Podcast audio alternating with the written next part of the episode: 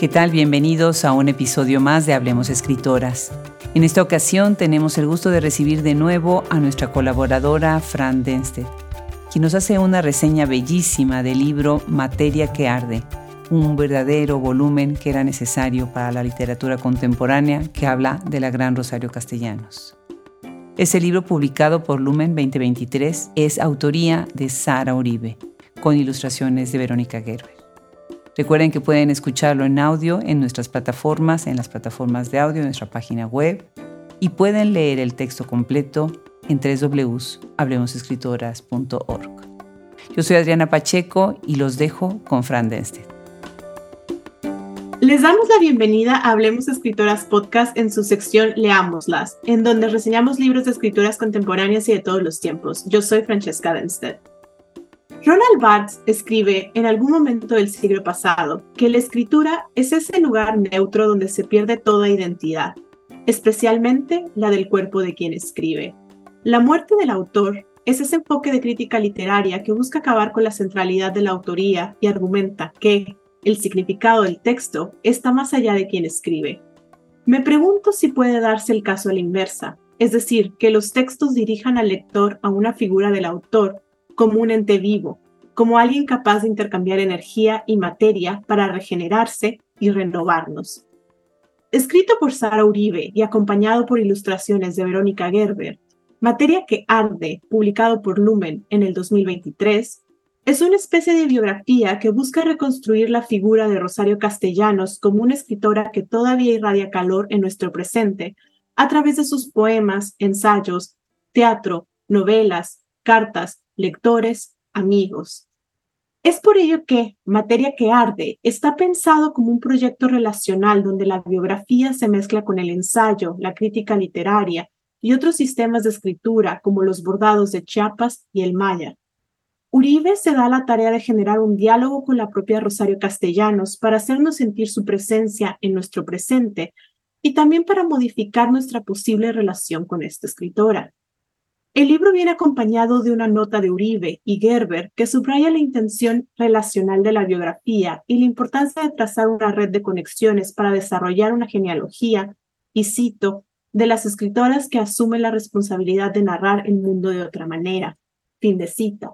Dividida en siete secciones organizadas de manera cronológica, Uribe y Gerber escuchan, interpelan, dialogan con y cuestionan a castellanos a través de sus textos que funcionan como máquinas del tiempo que permiten leer a la escritora como si sus palabras estuvieran frescas. Me parece que esto se logra porque la escritura de este libro asemeja las conversaciones entre un grupo de amigas donde una escucha atentamente lo que dice la otra para después cuestionarla desde el amor y la duda. Por ejemplo, Uribe se pregunta si la postura deshumanizante de castellanos, interpuesta con una mirada no idealizada de los pueblos originarios en el libro de cuentos titulado Ciudad Real, es la forma que la escritura tiene para denunciar y oponerse a la violación colonial. En otros pasajes, Uribe se cuestiona elementos mucho más triviales de la vida de Rosario que resultan en una escritura íntima y feminista, donde lo personal es político y lo político es afecto e intimidad. Dice Uribe, te veo perfectamente en tu oficina, girando instrucciones y redactando oficios. ¿Tienes secretaria o contestas tú misma tu teléfono? Escabulléndote para el cafecito y el chisme rápido de pasillo. ¿Cómo quisiera escuchar tus risas de campanita? Fin de cita. ¿Sería Rosario una mujer que le roba tiempo al trabajo de oficina para salir con las amigas y escribir poemas? Otras veces Uribe conduce la conversación hacia la función de la escritura como responsabilidad social, que no por ello libra al escritor de preocupaciones estéticas, e interroga castellanos. ¿Cómo construiste los procedimientos de tu escritura de modo que te es posible combinar el compromiso ético con una práctica depurada de estrategias estéticas? Es la contemporaneidad de la pregunta lo que nos hace sentir a los y las lectoras la necesidad de seguir interrogando e interpelando a Rosario.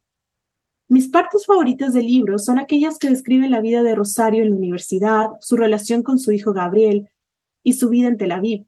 En estos pasajes, Uribe cuidadosamente dibuja a una Rosario juguetona, independiente e inteligente que sabe que se está comiendo al mundo y que lo único que a veces la detiene es una cucaracha en su máquina de escribir, como ella misma redactó en algún momento en su columna.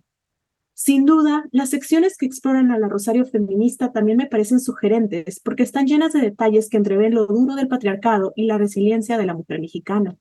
Por ejemplo, Uribe informa a Castellanos lo siguiente, y cito, Eres una de las poquísimas mujeres que han entrado en el canon de la educación media superior en México. Fin de cita.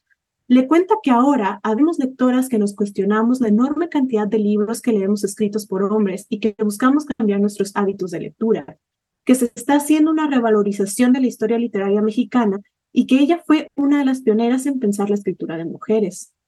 Uribe también nos recuerda que Rosario advertía a sus contemporáneas de los altares, y Uribe cita el siguiente fragmento.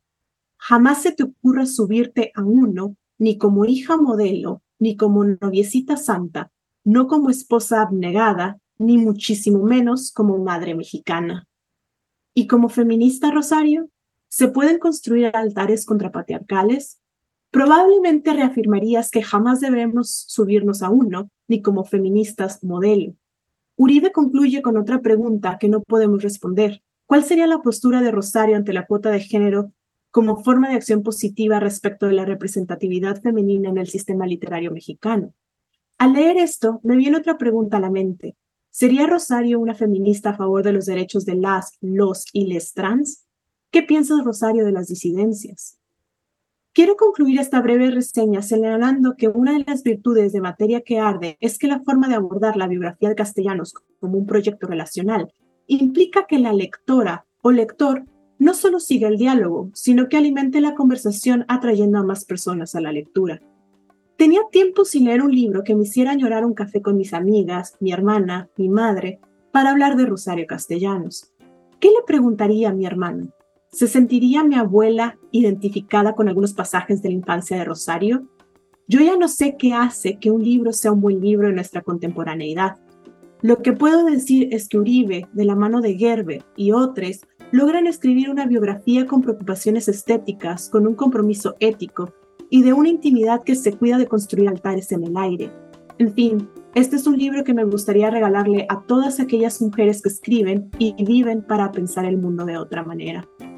Se despide de ustedes Francesca Denster y el equipo de Hablemos Escritoras Podcast. Somos curadores literarios. Hasta la próxima.